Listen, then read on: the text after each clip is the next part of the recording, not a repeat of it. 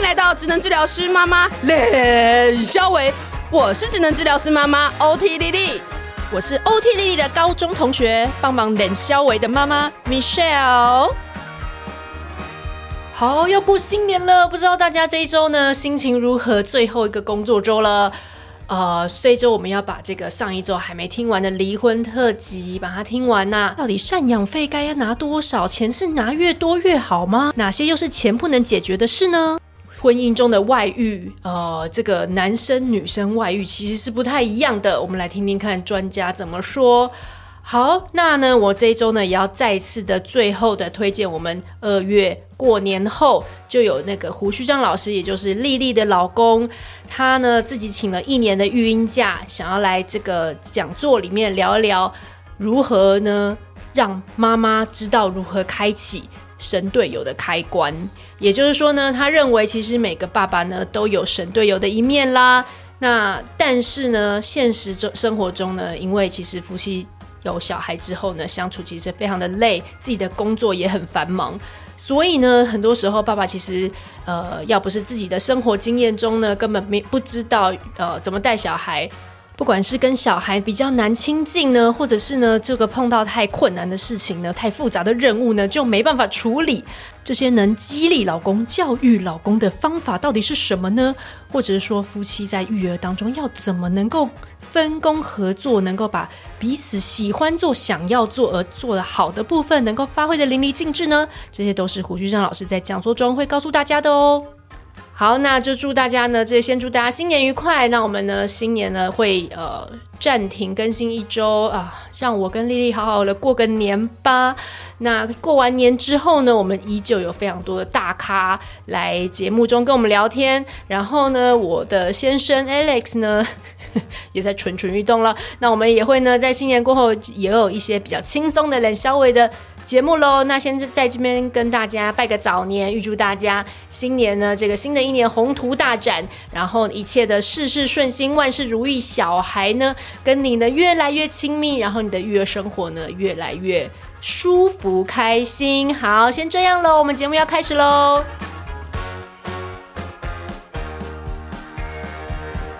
我有朋友也曾经跟我提过，就是说他觉得在这离婚过程，当然一切都很混乱，你一切都不知道你做的是不是对的决定。只有一个东西，他似乎觉得比较确定，就是拿到越多的钱，我可以让我的小孩，好像我有比较多的资源，嗯、对，好像我可以至少至少嘛，就是至少我可以让他读个大学或读到会做什么。哦，他想要学什么，我没有问题。他要以后要开业要干嘛？我至少我确定我。OK 嘛？那其他东西我真的太，我真的对离我来讲太难了。无暇去想。但是哈、哦，大家有没有想过一件事情？钱能够解决还容易哦，很多事情是钱不能解决的。但是我也其实刚刚那个主持人你们在讲这一段话，就让让我联想到有一些还蛮容易遇到一些家长就会说，我从来没有想到对方是一个这么爱钱的人。我认识他这几十年，我我我没有意识到他这么爱钱，因为谈谈谈谈到后来就跟。一分一毫的在计较钱，嗯，可是我我们的观察是，其实那个不是因为爱钱，嗯，只是因为钱是一个最具体可以作为补偿我内心伤痛的计算的工具。对。对，真的，其实那个出发点真的不是对，不是不是钱，要钱，不是。死要钱，是因为这样我才会觉得对我公平一点。只有钱在这里面是一个可以被量化的东西，没错。然后刚刚讲到说，这样孩子可以过得好一点，那只是为了让我自己安心。所以其实只是这样，然后所以都卡在这件事。这个钱上面，但是背后真正的其实常常不是钱呐、啊。嗯、所以我们在谈商谈的过程当中，我们其实会陪父母去看到他们真的背后在乎、跟 care、跟焦虑的地方在哪里。嗯、其实我也遇过有一些家长，他为什么硬要争这个监护权？是因为他好怕，他如果没有拿到监护权，他会失去孩子。嗯，他会见不到孩子。对，好，为什么他一定要争取单方监护？他他很怕对方单方监护，孩子就不在他能掌控的范围里头。嗯，对。可是他如果在乎的是这个，那我们其实可以从在乎的点来谈。所以我可能就会陪跟对方，就是在这个共同的过程当中，我会引导对方去说说看。好，如果他在乎的是他见不到孩子，那你要怎么样让他知道你不会失去你的孩子？好，那另外这一方就要想办法来回应人家这个这个考量。啊、对对对，那可能就会让他知道是说，好啊，如果我是带着孩子，我的生活里头我会怎么规划孩子的生活？嗯、哪些时间是孩子会跟你相处？嗯、哪些事情我希望你来陪孩子？嗯、如果可以用这样的方式来沟通，就不会去所谓的抢监护权这件事情。嗯、所以我们常常都是陪父母去讨论出你们接下来怎么分工、怎么合作。让孩子可以持续好好的长大。嗯，孩子需要的不是只有钱，好，孩子需要陪伴，孩子需要有人教他，孩子需要感受到你们在乎我，你们喜欢我。所以其实我们在谈谈商谈的案子里头，蛮多到后来父母他们都会去写到说，孩子的生日我们要一起陪他过。他们还是很希望写一写分工。分一分，其实不用离了啊。哎、嗯欸，不会哦，那不一样哦，因为这个分工的方式是你住你的地方，我住我的地方，哦、我们彼此来 afford 我们可以的，嗯、来满足孩子的需求。他，他还是蛮不想见到这个人。那这样子，我那那那这样，我换个说法了，嗯、会不会离了之后，夫妻不做夫妻，做朋友，做、嗯、做父母，做父母，对，反正关系更好。哎、欸，有可能，因为。有些事情，我就我我举个例子，像我遇过一个妈妈，她很痛苦，就是在于她要做很多决定的时候，先生都希望要等先生一起来做决定，可是先生是个大忙人，所以对那个太太来说，我永远等不到你。可是学校已经需要做决定了，我就今天就要交了。对，所以她常常卡着这件事情，她很痛苦。对但是离了婚以后，她就觉得哦，这些我轻松多了，这些我都来处理，没有问题。对，我懂这个，我懂，因为我也常常逼着她做决定。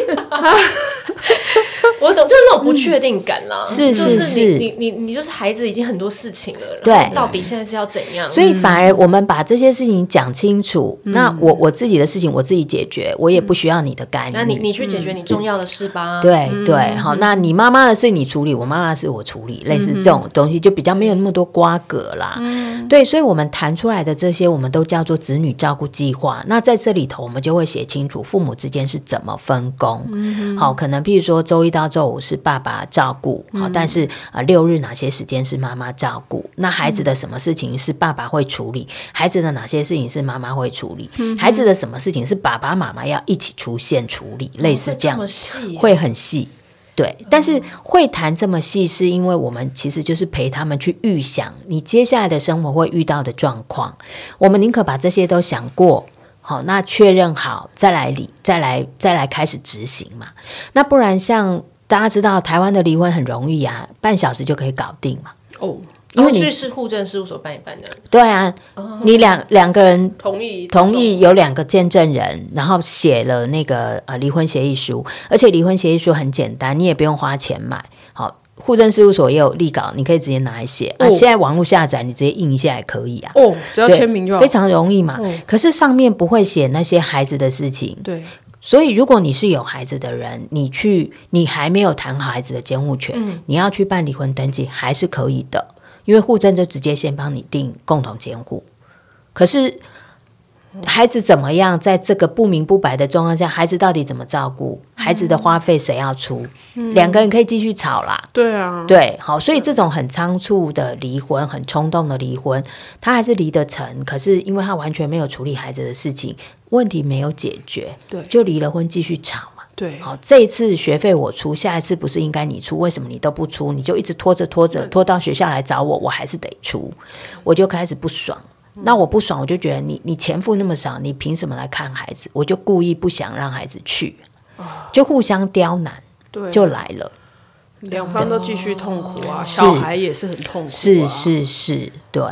好哦，所以其实呃，就是听众如果有有兴趣，也可以去听听我们儿儿盟的 podcast 里头。其实我们有一集是我们的离婚爸呃，使用我们服务的爸妈来谈谈他们在这个经验里头，他们也打过诉讼，但是他们呃使用我们的服务以后，他感受到我们陪他们在讨论孩子的事情有什么不同。嗯，对，所以那两个爸爸妈妈他们都有谈到是说，其实像有一个爸爸他就有很深刻的体会，他回头想想，他都觉得说他他。打了官司两年吧，他觉得那那两年真的是不知道在干嘛。然后他用了一个很有趣的形容，他说：“你把那一滩水弄得多臭，你接下来就要花多少时间把它弄清澈。”对，他讲的是他后续在关系修复的那一条路。那他为什么做关系修复？为的是让孩子可以很轻松自在在两边来来去去。哦，所以即使已经离了，然后有经历过这样，嗯、还是可以来找你们。可以，这个阶段也是可以，也是可以。对，所以有可能你们已经离了，可是当初可能某些事情谈没有谈仔细。好，可能那时候抚养费没谈仔细，或那时候谈的一些探视的方案现在不可行了，好，要重谈。好，这些都还是可以回头来找我们，就是呃，使用我们的家事商谈这样一个服务来处理。老师，嗯，那我再问一个，是像那个协议啊，就是你刚刚说的那个家事分工的这个协议吗？是，呃，它有强制执行的那个效力吗？就是我我我的意思是说，它是。怎么确保他可以真的被执行？好，台湾的法律确实在协议离婚里头，如果你走的是协议离婚，嗯，这里头的条文你是没办法直接拿去法院申请什么强制执行，这是没有办法，嗯，对。但是如果你是法院的裁判离婚或调解离婚，嗯，那些内容你是可以直接去申请强制执行的，好。对，这个是我们目前法规上的一个状况。嗯，那不过我们的家事商谈，我们目前也跟新竹地院谈了一个合作的模式，就是说我们可以透过家事商谈帮你们全部都谈好，然后呢，我们陪你们一起去新竹地院，把它做成一个家事调解的笔录。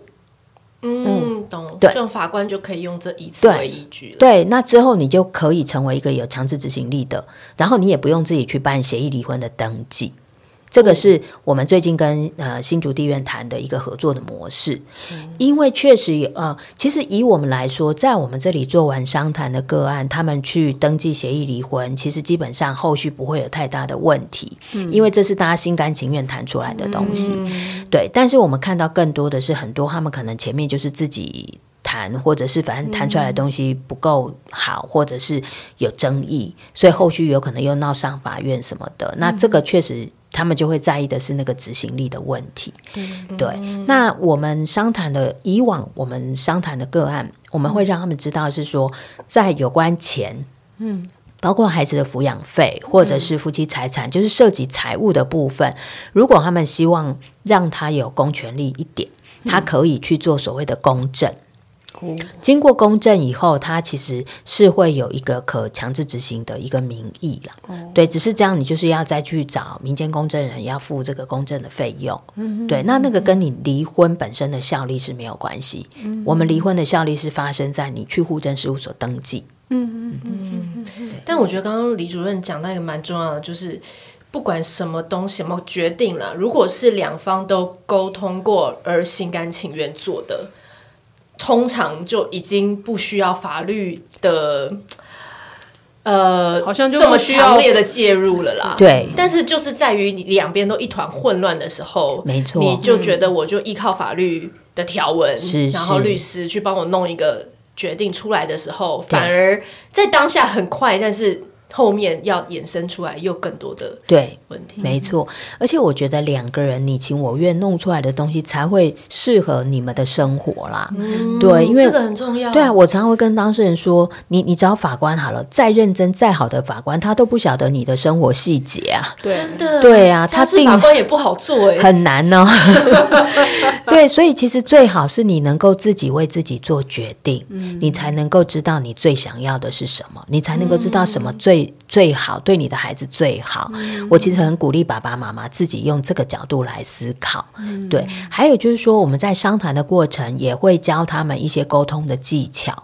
嗯、好，所以就像我刚刚说的，就说先生如果就沉默，太太以为你不 care 嘛，你不在乎。嗯、可是先生的沉默是因为我不想吵架。嗯、好，那在我们呃商谈的过程当中，如果我们看到这个状况，我们就会反映给他们。嗯、我们可能就会引导先生说：“你可能要告诉太太的是，我我不太想讲话，不是因为我不在意，嗯、而是因为我觉得我们再说下去我们会吵架，嗯、所以我现在不太想谈这件事。嗯”我们会教他用一个比较好的方式来回应。嗯、好，那这样的一个东西，其实当然就是希望他们经过这个商谈过后，他们也可以把这样子的一个互动的模式继续延伸下去。嗯，所以也许到了他们自己已经都办完离婚登记，其实人生总是有很多的变化嘛。嗯，好，孩子的状况啊，我们工作的状况都会有有需要调整之处。他们如果要自己来做这个协商，也会比较容易。嗯嗯嗯，对，之后要调整啊。对啊，他们可以自己来，嗯、他们可以自己处理。嗯、对，所以他们可能在这当中开始会有微调，好、嗯，或者是开有也有可能遇到我比较不方便，我可能最近因为工作收入就减少了，嗯、或是疫情的关系，我就被裁员了。嗯、好，那我们可以重新再找到一个。对我，我可能可以跟对方说，嗯、可能这个月抚养费我暂时付不出来，但是我前面其实我很有诚意，我都很如期。嗯、好，那我让对方知道我的为难，好，那可能对方也会愿意给我一些缓冲，嗯、对，就不会事事都是在一个剑拔弩张的状态。嗯嗯嗯，好，那那。最后，呃，我我我们我们比较想要再跳跳往前面一点啊，就是说刚刚讲的，就是因为我们很多粉丝敲碗来请我们 邀请儿盟李主任来聊这个话题，就是因为其实大家，嗯、呃，很多人可能还在一个。感觉自己到底要不要去考虑离婚这件事情，嗯、然后呃，对于会面临的这些环节啦，或者说他要去想的议题，其实没有一个很完整的一个理解。对，嗯、所以如果说以这样简单来讲，就是说呃，您会告诉一个您准备有这个想法要离婚的朋友，嗯、你会告诉他说，比如说有几个大方向，你可能就是要这样想过，或者说哪几个环节。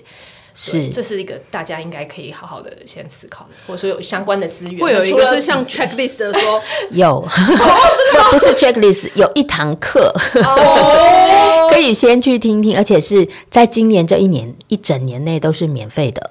就是呃，我们儿盟跟那个好好好学校有一个合作，看到那个广告，对。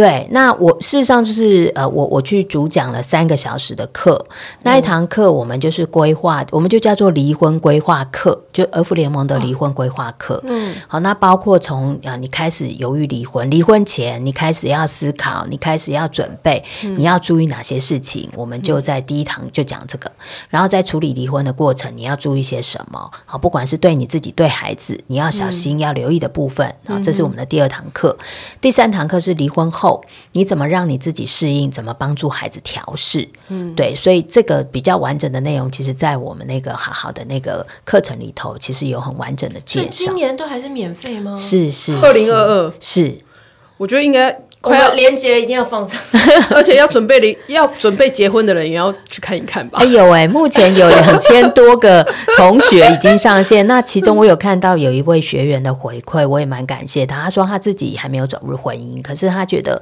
看了我们里头的分析，他觉得就是这种即将要步入婚姻的人也很适合。对啊，因为其实我们在里头就是给大家一些比较清楚的一些思考的架构。嗯，好，那让你去想想，你跟这个人到底是不是适合？对、啊、对对，嘿，因为很多事情它总是有利弊两面不同的一个观点。嗯，对。那我们一个思考周全的方式，就是应该我也要想到他好的，跟想到他不好的。嗯，对。那这样你才能够想得清楚。对啊，对对。可是这个好难哦，因为想到好的不好的，嗯，像我我有些朋友就会觉得，他就他就说他的先生。就是不应该去最后去做的那件，他觉得他再也回不去的一个，嗯、比如说外遇，或者比如说在外面怎么样，嗯、就是他觉得，或者说赌博赌了很多，输了很多钱、嗯、等等，就是他觉得那个，他就会觉得你怎么会走到那一步，到一个你自己明明知道我们就是会破裂，我们就是会回不去的，是，所以我觉得这个这种心情啦，你真的又很难在那时候去想他，没错没错。东西的，哎。我觉得不是要去想对方的好，因为在那个当下，那真的是太困难。好、嗯哦，我所谓的好坏是想我自己面对这个决定。我觉得离婚很好的话，嗯，那是因为什么什么原因？嗯，好，可是离婚对我可能也会带来一些负面的影响。对，我要想的是这个两面。哦、意思是说，回到你自己，回到自己，回到自己，对，利弊得失。OK，所以不是一直在用，不用去替对方想他的好。哦，OK，OK，OK，懂。你就冷静下来，嗯，在一个情绪平稳的状况下，你做的东西。是。盘点你自己的资源，你的情，包括你的情感资源是等等，是。我是不是承受得了这些？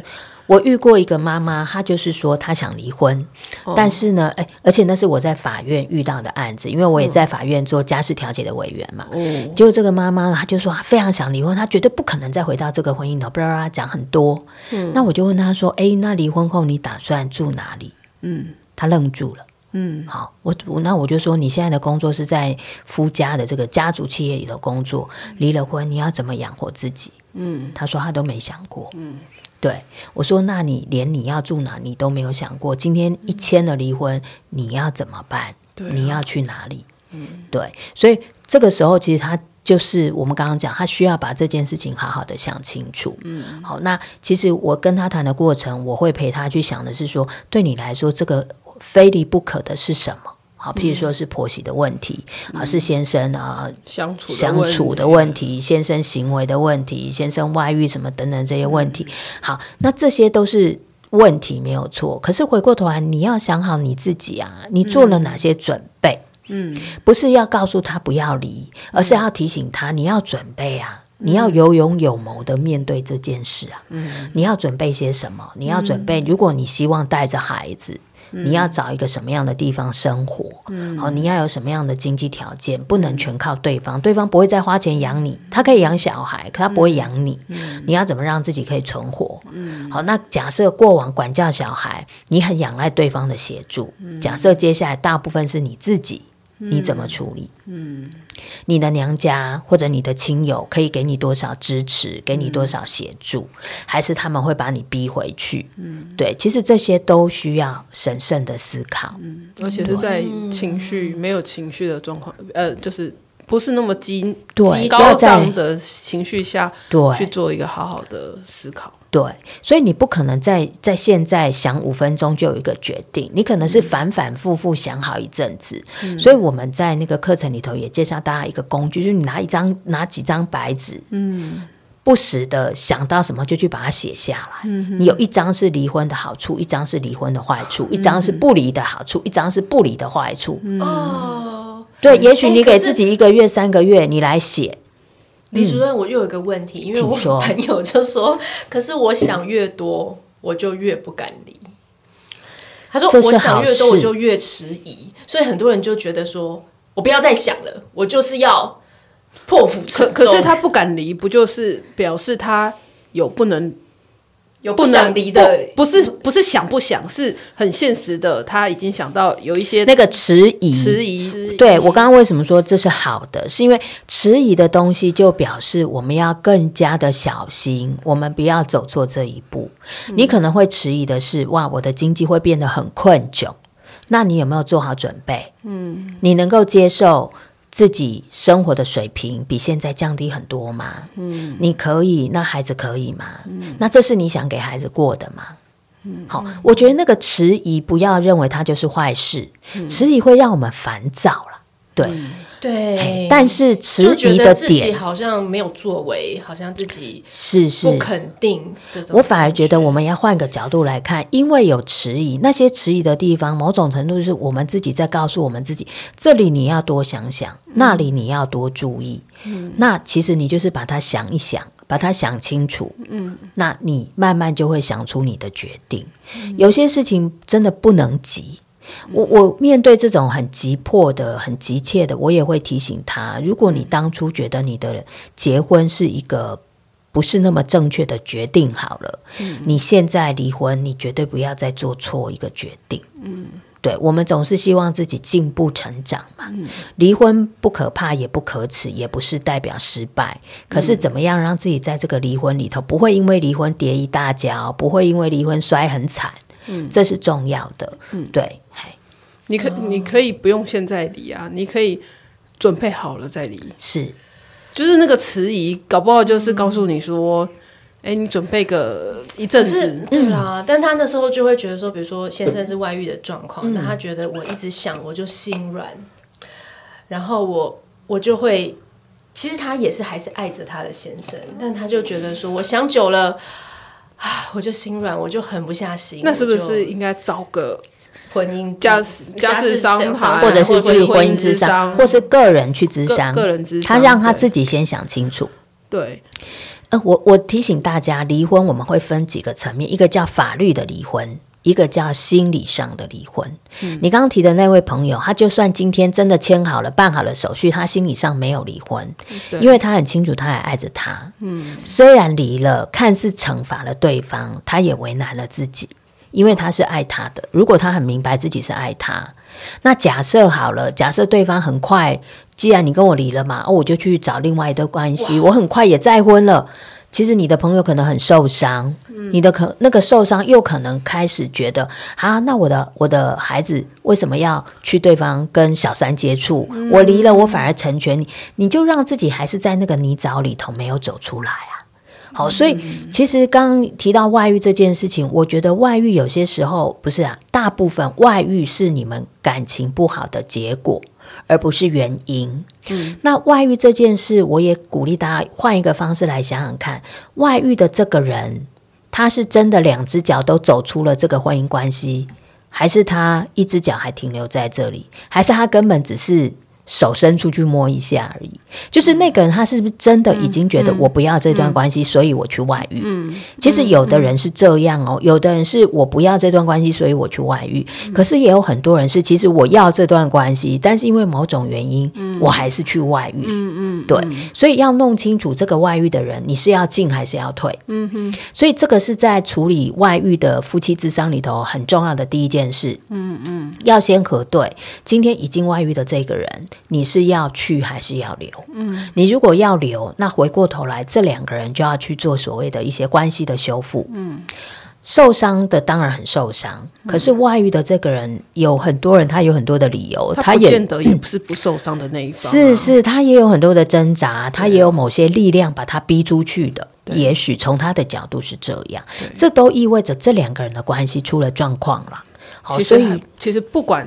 对，第三者、第四者，不管怎么样，其实回到关系，所有关系里面，其实还是你们两个人的事情。嗯、到底哪里发生了问题？对，要分开也要分得清楚。清楚哇，这个好大，好好，这个、我又宕机。没有，可是问题是，你知道，坊间就会觉得说，你这种渣男，你就不要原谅他。会外遇的人，他就是会一直外遇。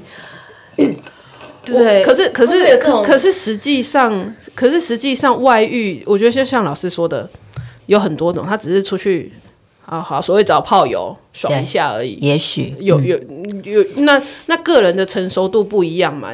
好好比我们现在在减肥，就是知道不能吃洋芋片，可是你还是会想要去吃一口，吃一口，可是。回回回到家，你看到那个我正在减肥，我要怎样？然后我内心还是会有点愧疚。那那个那个的处理方式跟不管了、啊，我就是今天就是从此以后，我就是要大吃大喝，我也不要管减肥这件事情。是的，那个就是程度上面就是完全不一样，或者是你抱持的那个。我讲一个例子好了，其实有我我听过一个例子，是一个一个男生他外遇，他嗯。呃，他太太很受伤的是，因为他们之间很长一段时间没有办法有一个好的性关系，是因为这个男生他表他跟他太太说的是他不行，他面对太太他会不举，嗯哼，但是他外遇的时候不会，嗯，好，太受伤，我必须说，对、嗯欸、这个女方很受伤，对不对？可是对这个男的而言，他为什么会去外遇？是因为他想要去试试看我是不是真的不行。嗯，他的起心动念是这个，他不是因为爱着外面那个女人。嗯，他想要弄清楚为什么我面对我深爱的女人我没办法。他也很 suffer，他很 suffer，只是他找了一个很扯的方式来帮自己找答案。嗯，找错方法啦，我必须这么说。对。那最可是可是可是结果不是他在外面都可以，然后在家里不行，在家里不行。那这个就有特别的原因啊，是那可能就要去做婚姻之商，或者是做个人的智商。为什么我面对一个这样子的，是我我也是真的很爱他，可是为什么？是是是，他可能中间还有很多的原因，不是不爱，一定有很多的原因。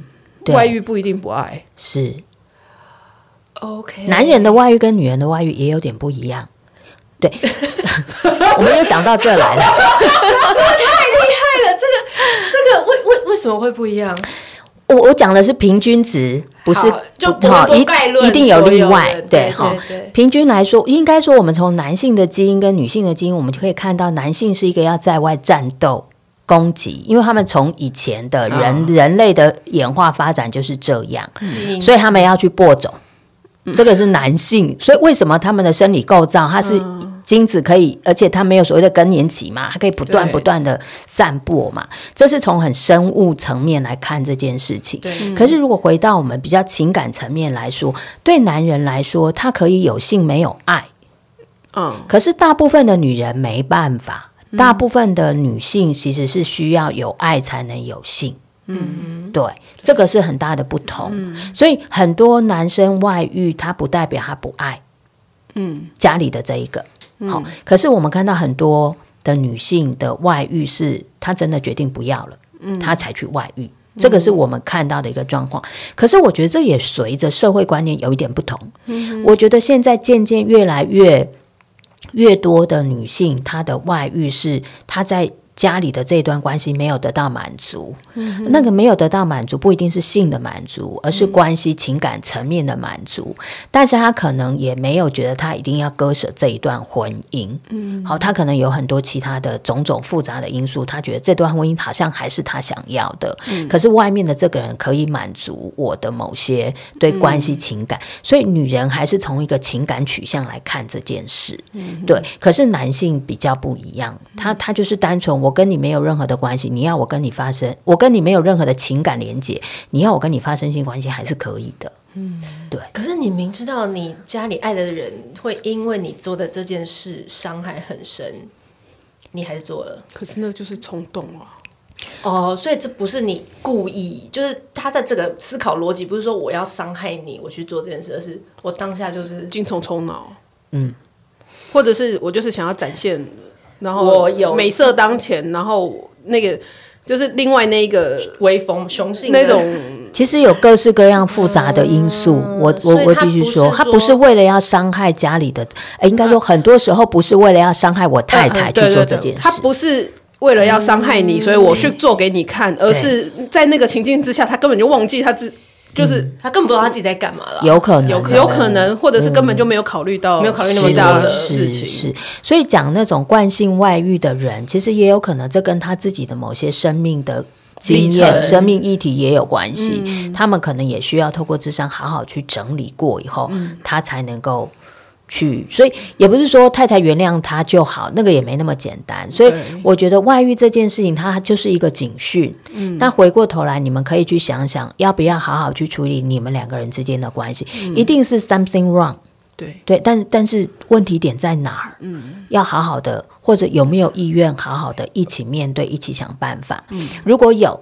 这个关系是可以修复的，嗯，对，好，那如果没有，如果在这个过程很冲动，嗯，虽然就离了婚，可是心里没有割下，嗯，对，所以为什么你你有了男友，我有了女友，我就会生气，我就会没送，嗯，就是情感上没有理干净，嗯嗯，修，而且修复关系也不见得就是离或不离，是是是，把这一段关，把我跟你的关系这个修复的问题，不是用离或不离来解决，对，不不是表，对，不是结果，也不是什么，对。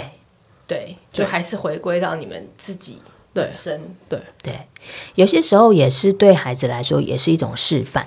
当我们不希望父母去把外遇这件事情刻意的去讲给孩子听，或者我遇过更扯的是他带孩子去抓奸，我觉得那真的很可怕，对孩子真的是很不 OK。孩子有看，叫有的孩子是看过的，对，好，所以我觉得这个事情千万不要把孩子搅和进来。但是就算孩子知道好了，因为我也有遇过有的家长他知道对方外遇是孩子告诉他的。孩子可能看到或看到家长的手机简讯，对，所以在这个状况下，如果我们可以好好的修复关系，我们反而展现的是一个负责任面对错误的态度。嗯，对，我们每个人都会犯错嘛，不是不是犯了错就成为罪不可赦。我们怎么样好好的去处理问题、面对问题、改善问题？我觉得那也是一种对孩子的示范。嗯嗯嗯，其实我们很多人都长大了，但是没有成熟。嗯，没有成没有办法成熟的去处理一些事情。你不是讲过吗？很多时候是孩子等着父母长长大。长，大真的，孩子已经站在那等你很久了。对，看你们还在那边搅和，哎，蛮多的。对好，我们今天真的是，真的是聊我我我好哦，我刚刚刚跟我刚说节目速度，我都觉得我眼泪历史课，我听那个历史我都要。我们做节目七十几集，我我没有这样宕机过。哦真的吗我觉得太太多跟预想的不一样，就是太多一般人没有没有去体会过，原来这件事情它的从头到尾的道理是这样。我觉得也跟我们的社会没有很有机会的好好的谈这不带件事，不带情绪的谈这件事情。没错，因为现在谈的当然很多啦，可是有的时候，呃，以我所学，我觉得他们心里还是带着某一些情绪，或者是呃想要操弄一些方向，是是，在谈这个事情。其实我觉得都有一点点偏颇。那这也是我们就是，其实因为离婚这一题，这个议题，我们有很多。我们已经想做一年了。真的啊、对，可是、嗯可是我很怕，以以以我的角度，我在精神科工作的角度，哦我很害怕这个东西讲的不对，了解，讲的我懂，我懂，那个还是要考量就是对大家的影响。对对对，我们很不喜欢他变得很八煽卦情啊然后八卦啊很情绪的这种。我们想要帮，我们想要我帮你复仇了，这种或者说讲很多别人这样子很狗傻狗血的这样子的一个内容，然后你就觉得说、哇，怎么这么丑陋？嗯，没有，我觉得，我觉得今天就是，我们就觉得啊，老师有老师来真是太好了，就是 谢谢谢谢，这样子非常，我觉得站在一个我觉得很诚恳，很很很平时的角度去看到，我们真的应该要面对这些事情，然后回到关系里面，好好好的处理自己本身的状态、情绪等等的这些事情，是是，然后做一个负责任、成熟的大人。大人，对然后没有一个最没有一个一定的方法或结果，只有最适合你。最适合自己你己，自己，对你这真正希望的是什么？回来问你自己这个问题。是是，老师是这支电话吗？对我们的那个呃咨询专线，要怎么搜寻？它有个名称吗？呃，其实就是儿福联盟的爸妈 call in 教养专线。对，Okay. 那零八零零五三二八八零，每个礼拜一到礼拜五下午的两点到五点，都会有我们的资深社工直接在线上跟大家做一点讨论。嗯、那其实这个教养专线，他要讨论的也不限离婚这件事情，嗯，只要跟亲子教养有关的，也都可以打进来。嗯，对，嗯，而且都是资深社工，是是重要，没错，真的，对对对，因为有的时候你要。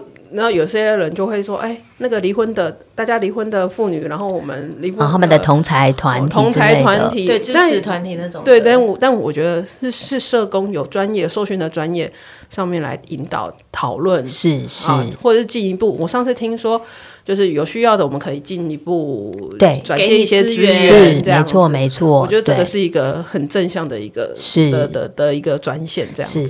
我们也有一个专属的一个网站，好，嗯、你就是一样进我们呃。你可以直接搜寻那个离婚亲子维系，嗯、好，那其实就是儿福联盟的一个服务，我们就叫做离婚亲子维系。那我们有一个专属的一个网站，嗯、或者从儿福联盟的官网里头，好，在我们的特殊境遇的这样的一个服务类别里头，也会看到我们这个亲子维系的一个服务。嗯，那其实你光听这个名称，为什么我们叫做亲子维系？维系，对，就是我们协助的，就是要。协从孩子的角度来协助他们跟这些爸爸妈妈分开的一个状况下的孩子，他的亲子关系可以持续的被维系住。好，我们就是从这样一个立场来想。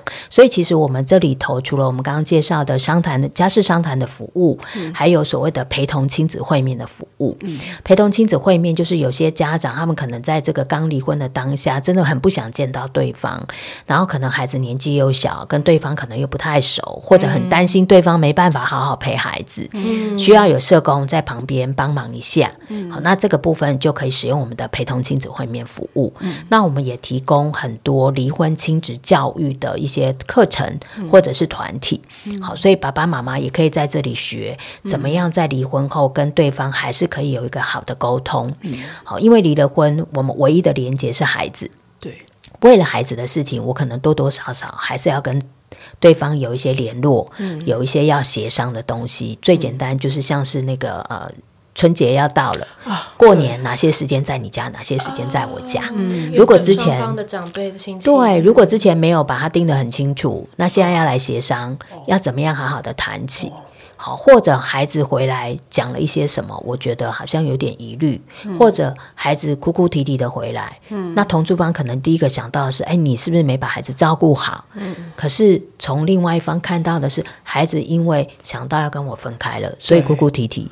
但大家就会有各自的解读啦，啊、所以我们完全是两面。没错，没错。所以我们的离婚亲子教育就是希望持续的陪伴，就是爸爸妈妈在后续啊、呃，怎么样可以继续来呃协助孩子，因为孩子在这个过程还是有一些状况，或者父母之间可能难免还是会有一些啊、呃、摩擦，或者是一些沟通不顺。好、呃，我们其实有一些 pet ball，有一些技巧可以学，对，所以我们就会办这些课程跟讲座的。部分这样子哇，嗯，很重要。对，那这个在我们的网站上都会有相关的一个介绍。嗯，对，真的就是每你每一个这个技巧的学习，都是让你能够好好的讲话，好好的讨论事情。嗯、是。那刚刚回归李主任说，这才是在儿童的角度上，对你的小孩子在这个过程中最好的呃扶持啊，然后示范。是是，对，零八零零五三二八八零。是记下来，对，我们会放在节目连接，然后也真的也欢迎大家多多去听儿福的 Podcast 频道。是，那我相信你们也会持续做出很多很棒的内容。是，对，那我们真的就是希望能够，呃，我们大家一般人大家都可以关心这个议题，然后让这样子正确的观念啦，嗯、然后正确的资源都能让有需要的人来使用。嗯，对，因为我真的觉得就是太多时候就好东西就是。